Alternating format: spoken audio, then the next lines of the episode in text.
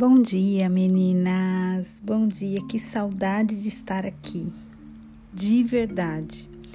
Eu não sei se vocês estavam com essa mesma saudade que eu estava, mas é, com toda a verdade do meu coração, eu estou dizendo isso. Eu estava com muita saudade é, de estarmos juntas todos os dias falarmos um pouquinho de. É, de nós desfrutarmos, meditarmos um pouco na palavra de Deus e voltamos, voltamos. É, a gente vai começar como nós havíamos, eu havia é, sugerido para vocês de nós começarmos um, um novo tempo meditando na palavra de Deus. É, foi, tão, foi tão precioso o tempo que nós passamos meditando em provérbios, tantas pessoas é, aprenderam, é, algumas meninas eh, estão replicando o que aprenderam, estão passando para amigas, que estão passando para outras amigas, que estão passando para o marido, que o marido está passando para um amigo, enfim, é uma corrente, não é? E eu mesma estou fazendo é, novamente esse mês com o meu marido é, o livro de Provérbios, meditando. A gente já tinha feito juntos no, no ano passado e foi muito precioso. A gente usou é, a Bíblia do Executivo para leitura, para o estudo, porque a gente fez com muito foco é, no profissional, né? E agora a gente está tá fazendo novamente, mas é, ele escolheu ouvir as minhas gravações e não e não estudar pela Bíblia do Executivo. Então, para mim também está sendo um privilégio. A gente estuda juntos o capítulo e depois a gente ouve juntos é, as gravações. E nós estamos aqui novamente. E nós havíamos falado que íamos falar sobre é, as obras da carne e o fruto do espírito. É, que são coisas que talvez algumas de vocês nunca nem ouviram falar. O que, que é isso? O que, que são as obras da carne? O que, que é o fruto do espírito? Né? O, que, que, o que, que são essas coisas? Né? O que, que é obra da carne? E então nós vamos falar um pouquinho sobre isso, nós vamos estudar é, sobre isso. Eu vou explicar para vocês exatamente o que, que é, né? O que, que é a obra da carne. Então, a gente vai fazer um, um estudo um pouquinho mais aprofundado dessa vez. E, e eu queria que é, vocês estivessem aqui comigo. Eu não vou chamar esse nosso estudo de desafio, porque é, eu entendo que existem algumas gurias que não que não gostam de ser desafiadas, que não se sentem bem em ser desafiadas porque às vezes não conseguem acompanhar ou simplesmente porque não querem, enfim. Então esse vai ser uma, um convite. Eu estou te convidando a você estar novamente comigo nesse tempo que nós vamos ficar juntas. Provavelmente ele vai até o final do mês, porque eu vou dar uma destrinchada é, um pouco na, na, na, no que a gente vai estudar. É, eu vou explicar num, num próximo áudio para você o que, que é a obra da carne, e daí a partir de amanhã a gente começa falando da primeira obra da carne, tá? Então esse não é um desafio, esse é um convite para que você possa vir e estar aqui com a gente todos os dias, aprendendo todos os dias de uma obra da carne diferente e depois que a gente terminar a obra da carne, a gente vai estudar o fruto do espírito tá? Então eu te convido a estar aqui com, comigo nesse mês de agosto, a partir de hoje, dia 10, até o final do mês, para que a gente possa estudar um pouquinho mais, aprendermos um pouquinho mais sobre as coisas de Deus e o que, que Deus quer tratar conosco nesse mês de agosto. Então esse é assim, é, é um hashtag convite é, mulher torre de força. Então se você se sentir é, fizer sentido para você e você sentir no seu coração que você deva participar disso, esteja aqui e a gente vai compartilhando juntas.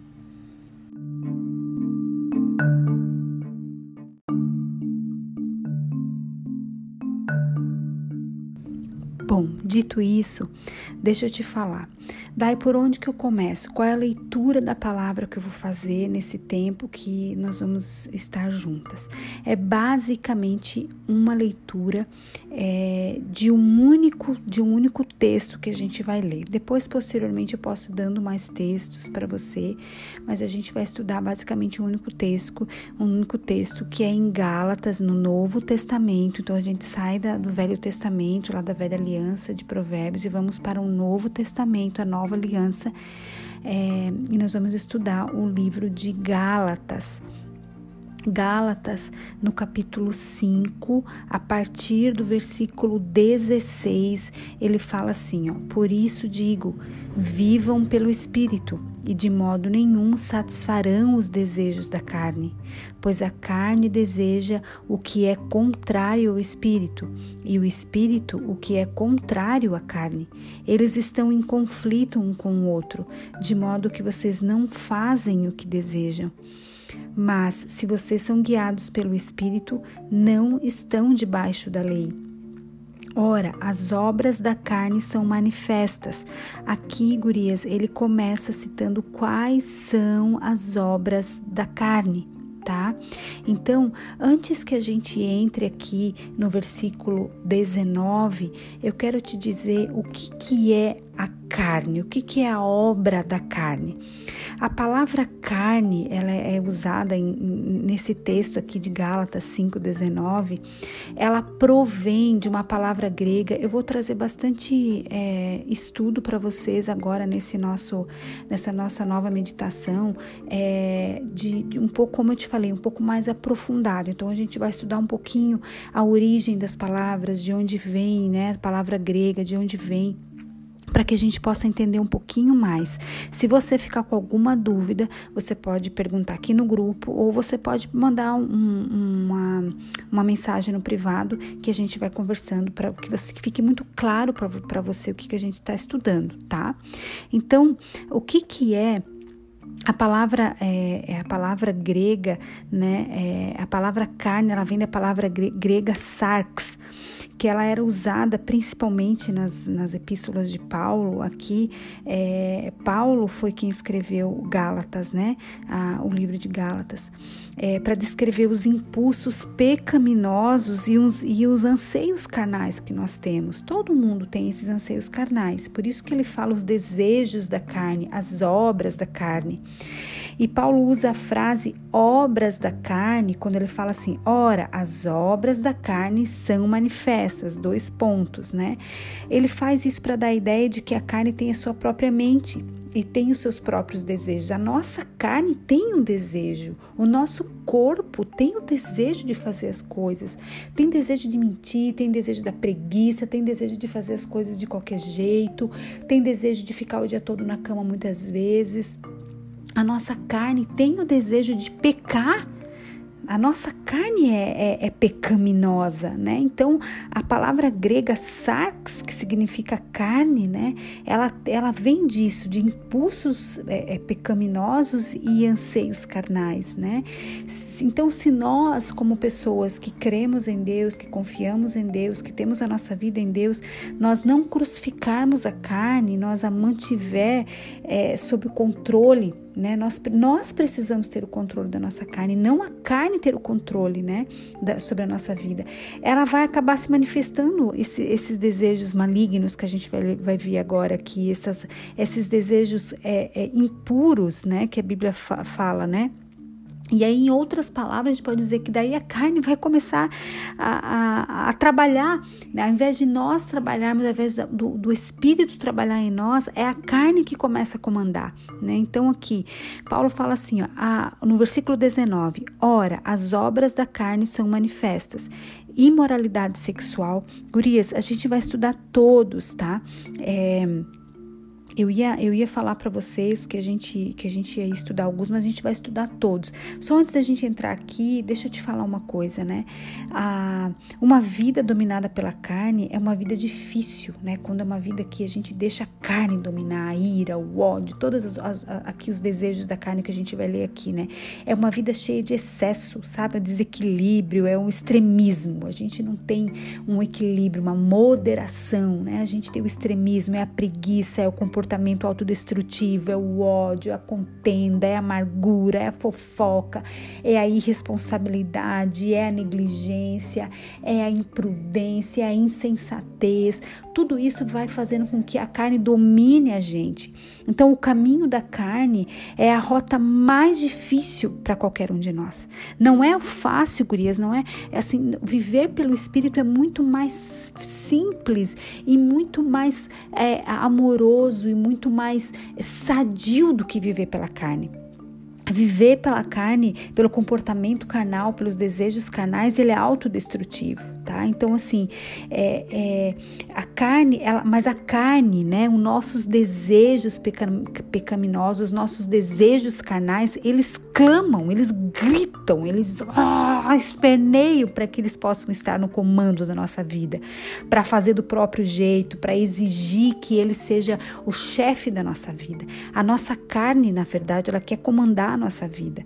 Então, a menos que você controle, que você leve a sua carne, né, à cruz de Cristo e fale: Senhor, Deus, eu não quero mais ser essa pessoa revosa, eu não quero mais ser essa, essa mulher irada, eu não quero mais ser essa, essa mulher é, mentirosa, essa mulher que fica idolatrando meu marido, que fica idolatrando outras coisas que não somente a você, né? A gente tem que mortificar com o poder de Deus que está sobre a nossa vida, esses desejos, né, que, que gritam sobre a nossa vida. Nós temos que nos render.